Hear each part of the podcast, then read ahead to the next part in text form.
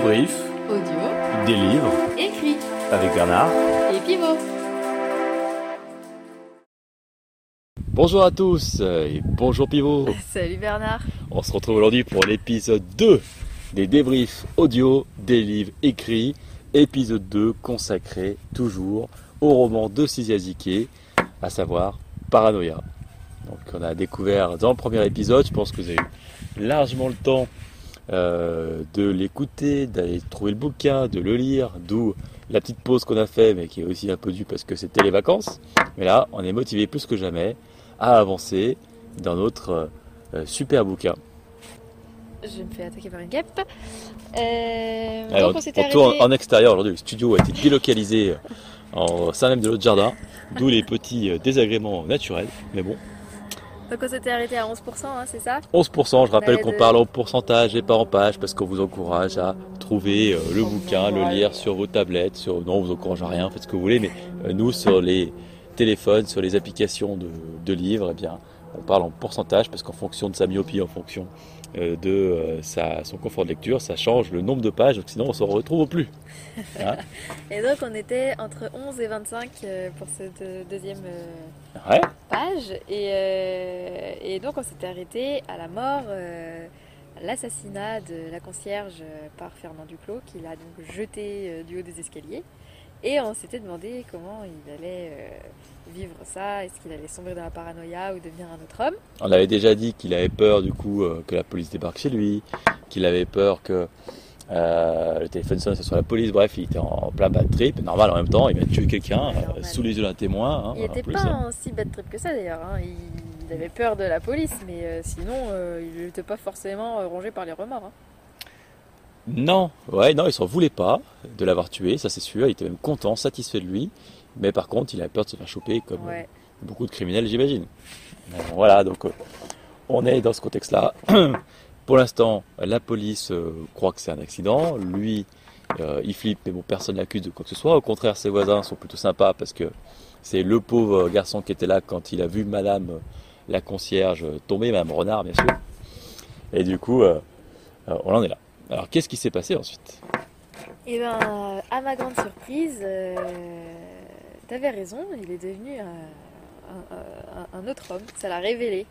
Il s'est, découvert euh, du courage, en fait, euh, bizarrement. Et puis, euh, hop, euh, il a enfin osé vivre. D'accord, on va voir ça en détail. ouais.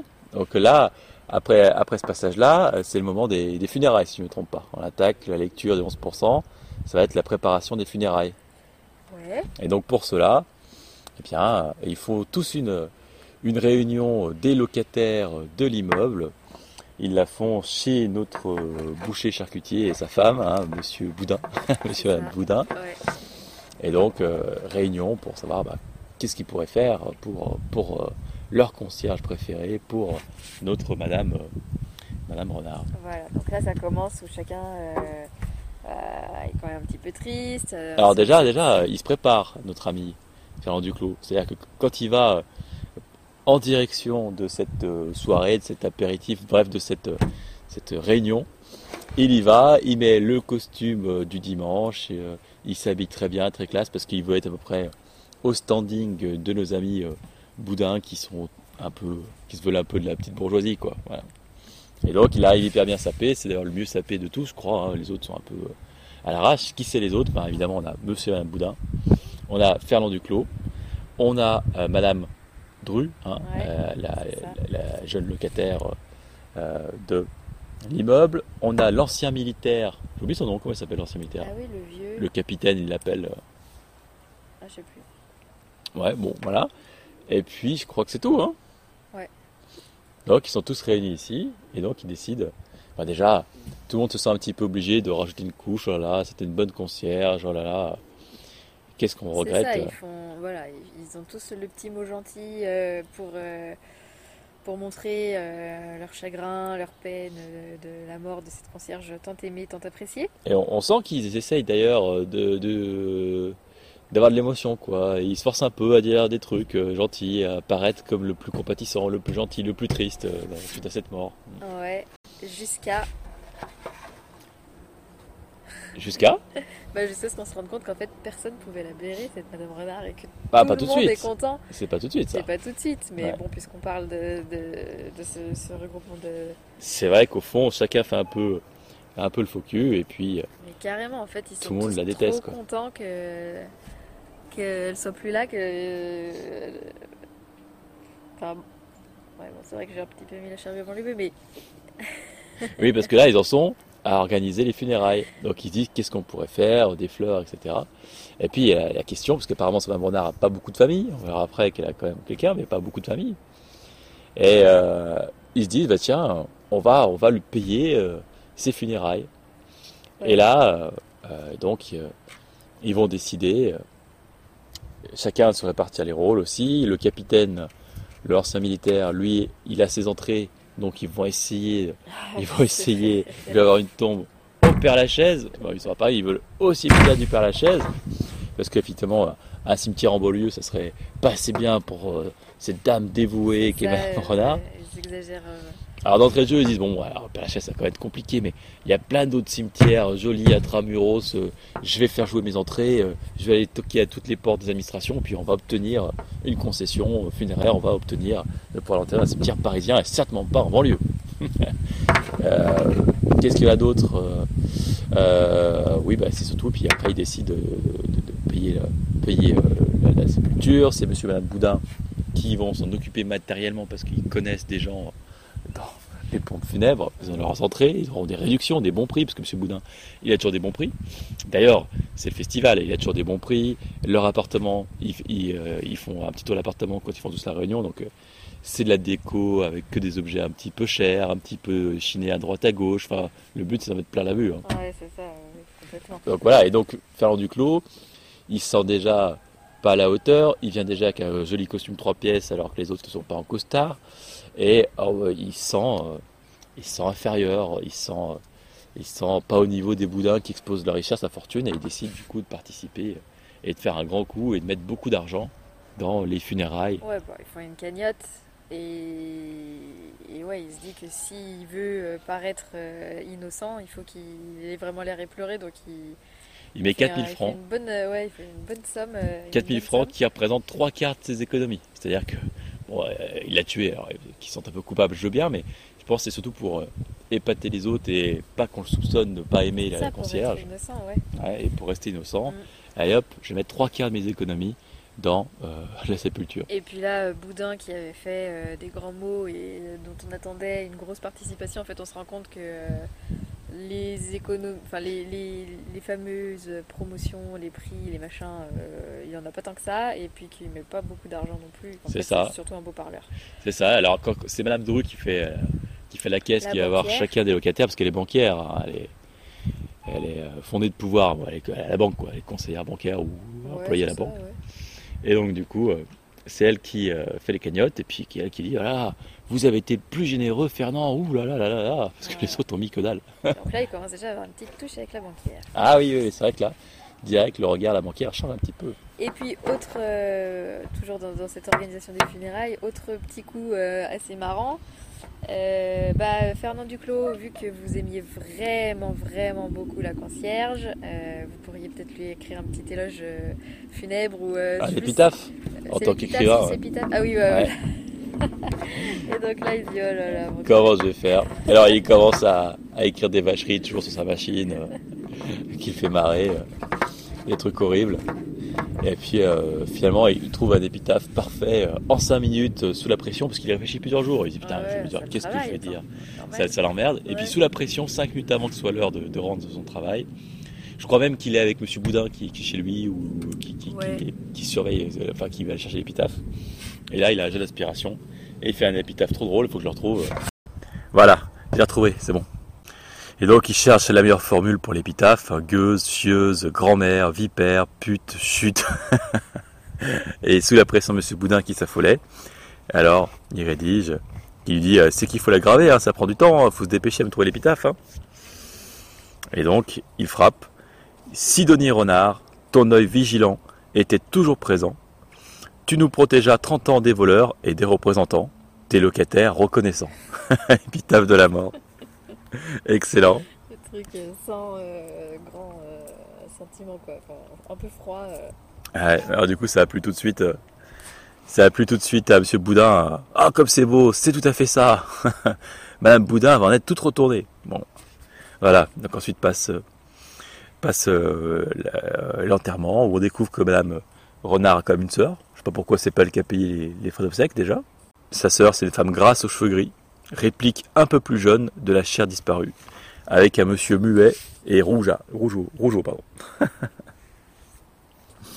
On découvre aussi que le super cercueil qui coûté une blinde, c'est quatre pauvres planches, euh, euh, quatre pauvres planches de base quoi. On se demande où il va vraiment passer le pognon. C'est ça, Monsieur Boudin, c'est un peu un. Ouais, grave. Et donc, euh, ensuite, euh, ils se regroupent. Euh, c'est après l'enterrement, hein, il me semble, ils font la fête. Et puis là, donc, ça y est, c'est Ah oui, oui, oui. Donc ils, ils vont encore manger, faire un apéro chez Monsieur Boudin. hein. Et là, et chacun se lâche. Et là, ils trinquent. Et j'ai la citation, c'est buvons, buvons à la santé de l'emmerdeuse. Et là, ça y est, ça se lâche et tout le monde, tout le monde euh, se, se, ouais, se lâche. euh, Quoi, quand même crie Madame Boudin, c'était une vieille emmerdeuse, non Et ce, ce fut le signal. Il nous dit, puis là, c'est bon. Un flot d'insultes euh, déversé Ouais. par tout le monde, ouais. Jamais contente. Euh, toujours une remarque. Et donc euh, Fernand dit ça y est, en fait j'ai été leur libérateur, leur, euh, leur sauveur et là il a le déclic et ça y est, il se sent plus léger, il revit et, Ouais. et puis chacun est plus heureux dans les couloirs. euh, enfin, les poubelles traînent, euh, tout le monde s'en fout. euh. Excellent. Comme quoi. Comme quoi quand le chat n'est pas là. Ouais. Sauf que bah, le propriétaire, qui est propriétaire de tout l'immeuble, Monsieur Petiot. euh, c'est ça, et ben il trouve euh, rapidement, alors je sais plus si c'est trop dans Bah, il fait une réunion déjà. Il fait une réunion où il convoque tous, les, tous ses locataires pour parler de la suite, suite au décès de Madame Renard. Quoi. Donc euh, ils se réunissent tous et puis bon, bah, voilà, et là il leur apprend que il a déjà trouvé euh, euh, Le remplaçant. leur remplaçant, euh, un renard. Et je sais plus comment il est, mais je crois que c'est quelqu'un qui a pas l'air très sympathique. Ah hein. ouais, pas du tout, en fait c'est Madame Renard Empire.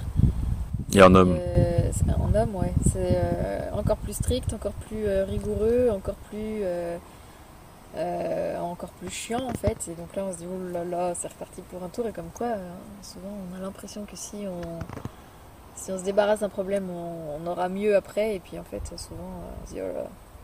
On- comme on dit, on sait ce qu'on perd, mais on sait pas ce qu'on gagne. Ouais, exactement. Donc après, euh, cette réunion, bah, elle se passe pas aussi bien que ça, Non. puisque notre ami Jean Duclos, il se, il se révèle de plus en plus. Hein, donc effectivement, il prend confiance en lui. Depuis qu'il a tué même machin, il est, euh, il est libéré. Et là, il avait potassé avant la réunion, bah, euh, le droit, hein, euh, le droit des locataires.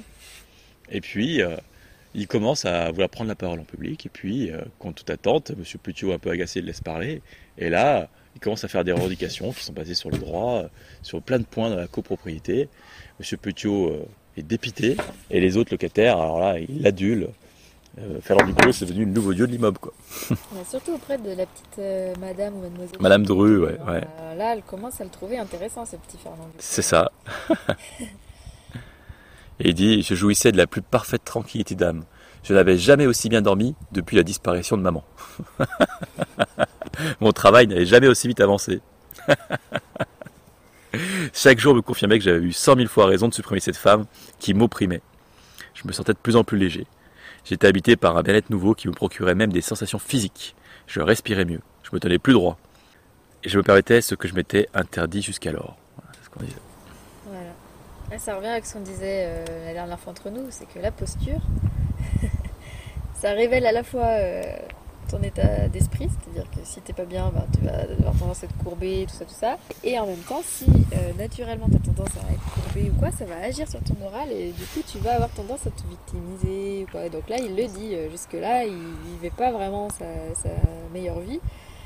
Il était pas mal, il était pas heureux, il osait pas faire des choses qui le rendaient heureux, il, euh, il était tout courbé et tout ça, et hop, un événement qui, le, qui le libère et Exactement. Alors du coup, il va se balader, il va boire un café dans la rue, et là, il est, il est, euh, bah, pareil, libéré, il regarde droit devant, il est fier.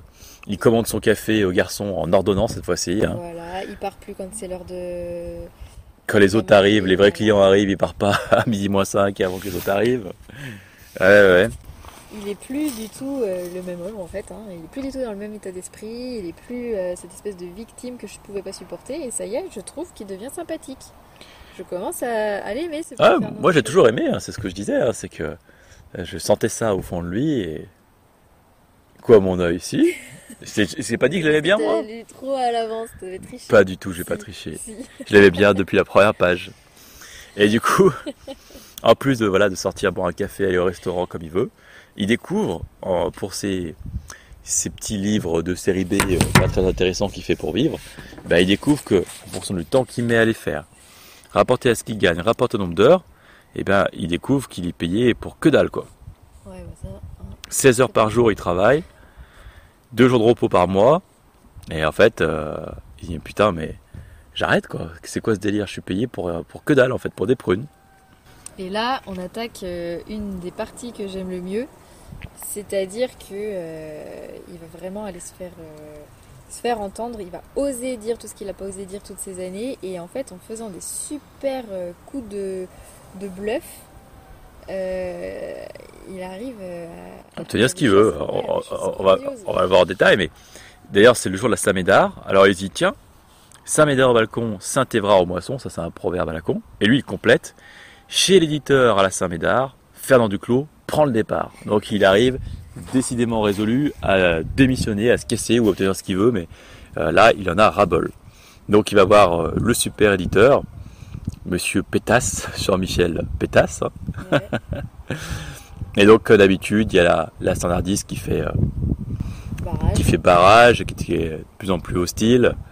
Alors, euh, lui, il repense à toutes les fois où il, où il a mis euh, euh, son poing dans la poche, où il attendait patiemment des heures pour qu'à la fin, il ne le reçoive pas. Avec le petit air supérieur de l'autre secrétaire à la con, là. Carmen, elle s'appelle, c'est ça. hein? C'est ça. Et donc, euh, il attend deux heures. Et, euh, et là, il décide, j'en ai marre. J'en ai marre. Euh, elle, il se rapproche d'elle. Excusez-moi de vous déranger, Carmen. Vous êtes débordée et il est malvenu de vous interrompre. Croyez que j'en ai conscience? Et après, je me trouve confronté à un problème urgent qui nécessite un entretien avec Monsieur Pétasse. Alors l'autre, elle commence à, dire non, non, non, euh, hein, hein. Non, mais je peux pas attendre. Cet après-midi, il faut absolument que je le voie. Elle a dit c'est pas possible, ça sera pas possible. Et là, il jette ses dossiers sur la photocopieuse. Voilà quatre manuscrits. Dites à monsieur l'éditeur que ce sont les derniers qui en sont ma part. Vous le quittez demanda-t-elle. Bref, après, euh, il continue, euh, il l'insulte, même pour arriver à avoir le rendez-vous. Il la traite d'emmerdeuse. et finalement, il arrive à, rencontrer monsieur Pétasse directement. Donc, euh, ensuite, il voit monsieur Pétasse. Et euh, il dit tiens, ça y est, j'y suis, c'est miraculeux. Et c'est là justement qu'il dit ce que tu disais tout à l'heure, c'est que il lui dit euh, bah, si c'est comme ça, moi je me casse. Alors après, il marchande, il arrive à obtenir ce qu'il veut et il arrive à vendre aussi un de ses ouvrages. Alors il dit bah pour votre ouvrage, je vous prends ça. Elle me dit mais moi je suis déjà allé voir le concurrent, le concurrent éditeur. Et euh, il m'offre une somme beaucoup plus importante que vous. Euh, bref, il va au bluff. Et ça marche, monsieur Pétasse. Il s'aligne, il paye. Euh, il paye plus monsieur, monsieur Duclos pour ses, ses daubes qu'il rend chaque fois. Et il lui paye son manuscrit correctement. Donc là, encore une victoire. Ça y est, il se révèle. Le gars timide qui est renfrogné, qui a peur de croiser sa concierge, qui a peur de parler aux femmes, qui a peur d'aller au restaurant parce qu'il gêne les gens, qui a peur d'exiger un café, qui a peur d'exiger un salaire, qui a peur d'exiger quoi que ce soit dans la vie, eh ben, il se révèle avec le meurtre. Bon, c'est une façon de rentrer dedans un peu, un peu brutale, mais avec le meurtre, ça y est, C'est parti. C'est parti. Il, il vit sa vie de bordel de merde. Maintenant, je vais te payer pour ce que je fais. Tu vas te faire foutre. Je veux mon café, je veux au restaurant et, et je veux Ken. Parce que la suite, c'est que si euh, la petite Madame Dru, il va réussir à l'amener au restaurant. Alors, Ouais. elle est hyper vénale, hein, celle-là. Je voulais rajouter un truc, mais Ah, vas-y, vas-y, vas-y. Vas-y, vas-y. Il y a un passage justement qui, euh, qui, qui me permet de, de te couper. Tout à fait. Un passage euh, avec euh, la secrétaire de l'éditeur qui était marrant, où, où on voit que justement maintenant que tu dis, il ose leur dire euh, euh, j'ai besoin, j'exige un salaire et allez vous faire enculer. C'est quand elle l'appelle et qu'elle lui dit euh, bon, euh, c'est bon, il veut bien vous voir. Pour un rendez-vous et donc elle lui impose euh, un créneau, un créneau, une date et Ouais. lui il dit non, non, ça marche plus dans ce sens, plus comme ça et donc il lui dit euh, avec un plaisir immense, je l'écoutais me demander d'un ton déférent quel moment me conviendrait le mieux. Je retins un ricanement et répondis il y a deux solutions. Soit cet après-midi à 15h30, soit vendredi en 8 à. Je fais mine de consulter un emploi du temps très chargé et conclu vendredi en 8 à 13h42. et donc ça me fait marrer parce que ça c'est ce qu'on oserait tous faire, euh, oser, oser, oser opprimer les gens qui nous oppriment quoi. Comme, C'est ça. euh, comme dit euh, Timon Dans le Roi Lion, qu'est-ce qu'il dit le monde t'opprime, tu te dois d'opprimer le monde. Bah voilà. Bref, euh, voilà, ce petit moment me faisait marrer. Dans... Et euh, si je peux continuer deux secondes sur euh, l'entretien avec Ouais. Jean-Michel Pétasse, avant de passer à cette jolie Madame, Madame Dru, Ouais. il y a un passage qui m'a fait, euh, qui fait rire parce que ça m'a rappelé un, un moment euh, un peu, euh, un peu gênant de ma, de ma vie. Ouais. Euh, c'est euh, à 19% du livre. Ouais. Ah oui. Il dit pour ma part, comme lors de notre première rencontre, il me fit penser à un gros chat intelligent. Donc il, c'est euh, Monsieur Pétasse. Ouais. Il me fit penser à un gros chat intelligent, prêt à dévorer, tel le Raminagrobis de La Fontaine, ceux qui venaient le voir. Et alors, Raminagrobis, c'est euh, un mot que moi personnellement j'ai appris, un, un- un nom que j'ai appris euh, quand j'étais en master Pour la NASA, rappelons-le. Pour la NASA. Tes études Euh, aéronautiques. Mes études, voilà, euh, sur l'espace, euh, où je, je disais à ma directrice de mémoire, qui est devenue ensuite ma directrice de thèse, euh, que euh, la personne euh, avec, que, que j'avais eu en entretien euh, avait dit un mot, euh, avait inventé un mot qui était donc le symbole d'une d'une démence euh, avancée, puisqu'elle m'avait dit Raminagrobis, et que là, donc, ma directrice m'a dit Raminagrobis, ça existe. Et donc ensuite j'ai cherché dans le dictionnaire ce que ça voulait dire. Et, et quand j'ai vu que euh, définissait donc effectivement, alors Amina Grobis c'est un personnage de La Fontaine, d'une fable de La Fontaine, et c'est un gros chat qui est euh, euh, un petit peu euh, hautain, euh, feignant et qui, qui est gros, qui ne fait que manger, voilà, qui et donc il compare euh, Monsieur Pétasse à un gros donc ça m'a fait doucement euh, rigoler et rappeler ce moment de On rappelle, euh, là, on encore une fois, la personnalité de Siaziké euh, transparaît. hein.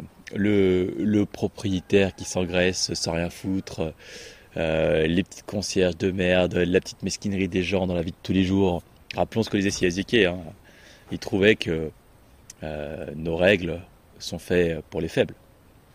Il disait que lui, c'est un homme libre et qu'il n'a pas besoin de loi, qu'il n'a pas besoin d'être protégé, qu'il n'a pas besoin de toutes ces règles. Et on voit bien euh, à quel point lui, cette vie-là, c'est pas la sienne. Et tout, tout à fait. Et pour, euh, pour euh, continuer, euh, pour faire plutôt euh, un petit clin d'œil à ce que tu avais dit la dernière fois à propos de son combat contre les éditeurs. tu Ouais, ouais, ouais, je me rappelle, ouais.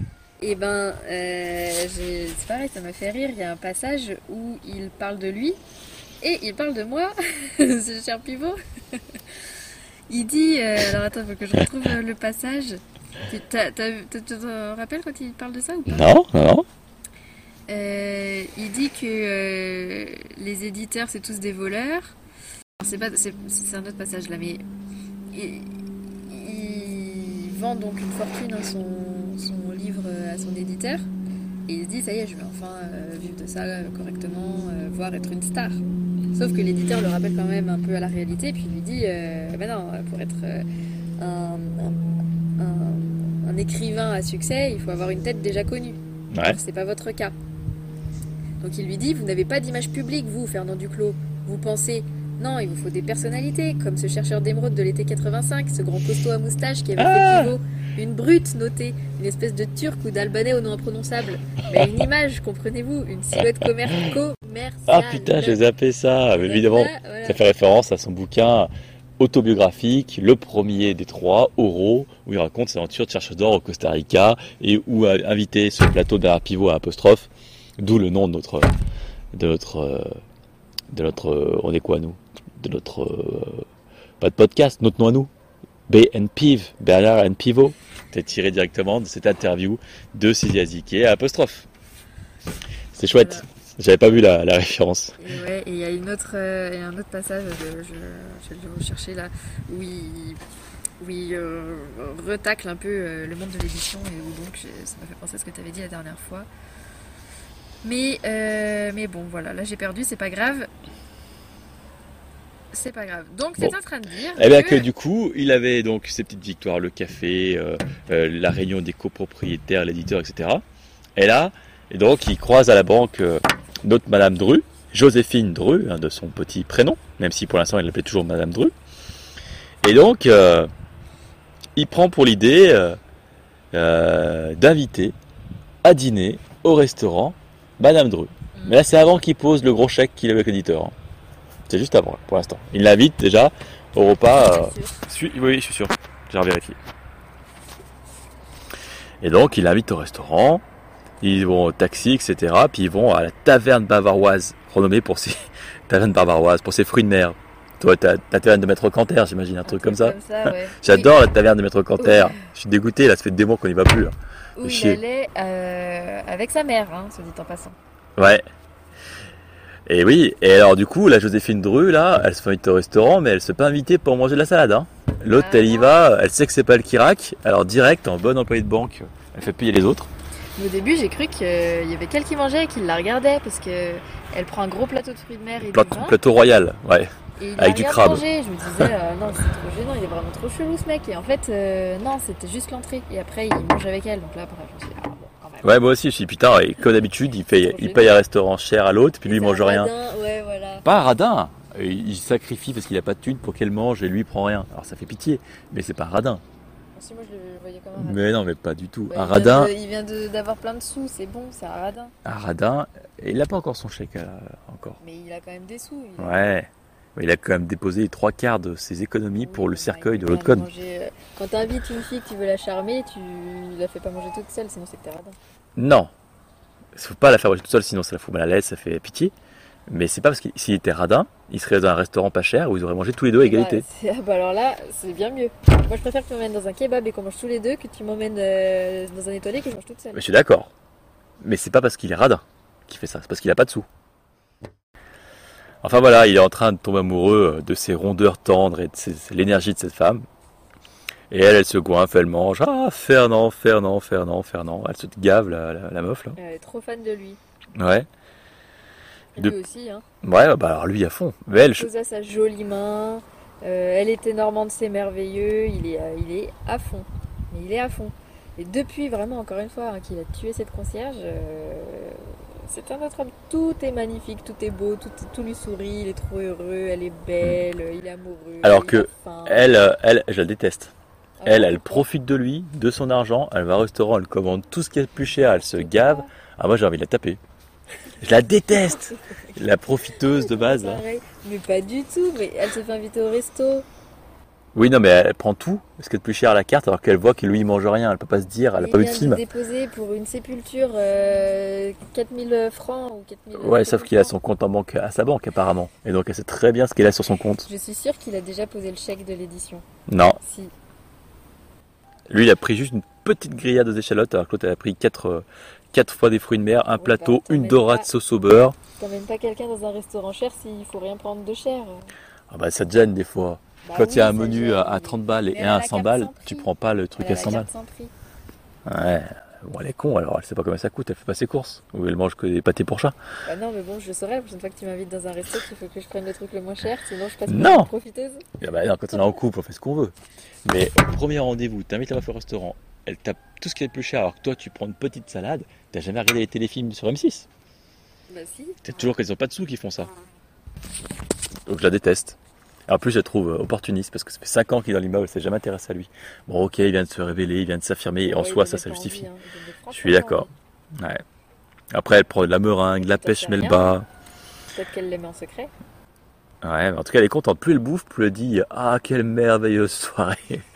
C'est. La bon, plus elle boit aussi. Hein. Ouais, c'est ça.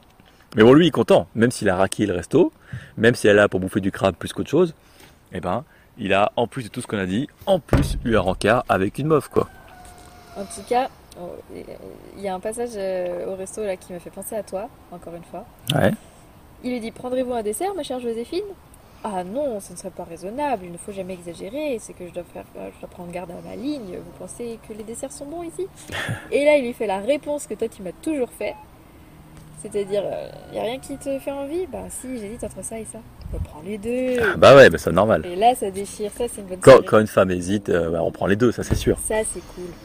Ça c'est... c'est- comme ça qu'on profite de la vie. Ah, que exactement. on est avec un rappelle restaurant qu'on aimait bien, où on s'est fâché avec le patron après, mais pour une vague histoire de mauvaise réservation. Au Texas. Ah, au Texas, ouais, ouais, ouais, alors, on descendait la navette, et on avait un restaurant qu'on aimait bien, puis au retour de, de notre expédition, on s'est dit, bah tiens, moi j'ai un petit restaurant et tout, celui qu'on connaissait bien, et on avait appelé un numéro qui était à Dallas, alors que nous on était à Austin. Et du coup, et du coup, ils n'ont pas voulu nous recevoir alors qu'on descendait de la, la station, quoi. En plus, c'était mon anniversaire. Putain, ouais, grave. Du coup, on s'est fâché, alors que c'était restaurant, on avait tout le temps. Et On s'est pas fâché, on est retourné. alors, en là- pensant qu'il allait nous offrir un verre ou on s'excuser. non. aucun, aucun petit mot gentil. Ouais. Et du coup, on s'est vexé. On s'est vexé alors que là, à chaque fois qu'on y allait, on prenait bon, 3-4 apéros, des bouteilles de vin, des digestifs, on prenait euh, plusieurs desserts, on prenait 4-5 desserts, ça arrivait tous à la table, on s'en mettait plein la panse. C'était trop bien, n'empêche. Le concept de restaurant, c'était bien. Ça fait longtemps qu'on n'y est pas allé avec cette histoire de virus. Hein. Pouh Vivement qu'on y retourne. Ah, enfin bon, donc voilà. Donc là, il a passé, euh, il a passé euh, sa première soirée au resto. Le lendemain, il passe récupérer son chèque chez le qu'il n'avait pas encore déposé. Donc autant pour moi aussi, on peut pas l'accuser d'être vénal parce que euh, il n'avait pas encore déposé son chèque quand elle accepte d'aller au restaurant avec lui. Alors, il avait déjà quand même euh, négocié avec le. oui, mais bon, il lui a pas dit. Non. Il n'avait pas encore le chèque. Donc euh, finalement, euh, je retire un peu ce que j'ai dit Ouais. sur euh, Non, Madame non, moi je la trouve euh, au contraire. euh, bon, je les imaginais pas du tout euh, ensemble, vu les, les, les caractères qu'ils dressent euh, de l'un et l'autre. Ouais. Euh, mais euh, mais euh, j'ai rien contre elle, moi. En tout cas, il arrive avec son chèque euh, dans sa poche de sa veste euh, avec 100 000 francs. 10 briques, comme on disait à l'époque. 100 000 francs, 10 briques. Il arrive à la banque, il y pénètre. Joséphine accourt devant lui. Qu'est-ce que je peux faire pour vous, Fernand? Un retrait? Genre, toi, tu sais juste dépenser ton argent, tu sais pas en déposer, t'es qu'un pauvre tocard. Voilà ce que ça veut dire. Oh, mais pas du tout. Tu Et là, il dit, quoi non. euh, Une autorisation de découvert? Un dépôt. C'est presque pareil. Et là, il pose fièrement le chèque sur le comptoir. Elle en prit connaissance, se mordilla nerveusement la lèvre, rougit violemment, remonta ses lunettes, relut la somme. Fernand, c'est pas possible, je suis si heureuse. J'ai vendu mon roman. C'est- C'est bien, c'est bien. Et là, elle sourit. C'est une somme. Ah, ah, ah. Troublé, je vis les formes rondes de sa poitrine gonflée se tendre vers moi. Métaphore pour dire, évidemment, avec l'argent, on arrive plus vite à voir les seins d'une femme. C'est compliqué, hein. Avec l'argent, effectivement, on a plus de choses. hein. Et du coup, qu'est-ce qu'ils font? Parce que, évidemment, alors, elle n'a pas, pas le Nord, la Joséphine Dru. Ouais. Allez, Fernand, il faut fêter ça. Le soir même, allez hop, taverne barbaroise et fruits de mer, deuxième version. et là, il est amoureux. Mais alors là, euh, je suis sûr qu'il va. Déjà, il repense à sa mère. euh, J'ai pas été amoureux depuis que ma mère est morte, machin, je sais pas quoi. Enfin, euh, le problème psychologique vient de là, à la base, hein, c'est sûr. hein. Il joue avec le feu avec Joséphine. Et là, bam Cette fois-ci, il a du pognon dans un restaurant avec sa meuf. Et là, ça classe. Ouais. Là il... là, il kiffe, ça y est. Ouais, sauf qu'il est toujours puceau, c'est ce qu'il nous avoue à ce moment-là. hein. Il est toujours puceau, mais voilà. Et après, euh, après le restaurant, euh, euh, eh bien, elle l'emmène boire un petit verre chez elle, la Madame Dru, la coquine. Venez, je ne suis pas fatigué, je n'ai pas envie de dormir. Et lui, ah, je suis désolé, c'est du travail. Il se prend pour Dawson, le mec. Il réfléchit trop, comme Dawson Larry. Ah non, Joey, je crois pas que ce soit une bonne idée après que notre amitié dure seulement depuis 15 ans. Et il a posé trois baisers sur son beau front d'ivoire. Heureusement qu'elle n'était pas allergique aux fruits de mer, sinon ça aurait été plein de cloques sur son front d'ivoire. Et il se dit, oui, Fernand Duclos, un jour prochain, tu la posséderas. Bah, tant pis, elle est soir, mon gars. Voilà, à peu près, euh, pour arriver au 25%, euh, au 25% de notre euh, roman. Ça s'annonce euh, pour être. Là, je sais pas ce qui va se passer. Ouais. J'ai parlé la suite, euh, et j'ai Ouais, aucune idée, aucune idée de ce qui va se passer. Parce que maintenant qu'il a rebellé, qu'il a une meuf, qu'il a de l'argent, qu'est-ce qu'il va faire?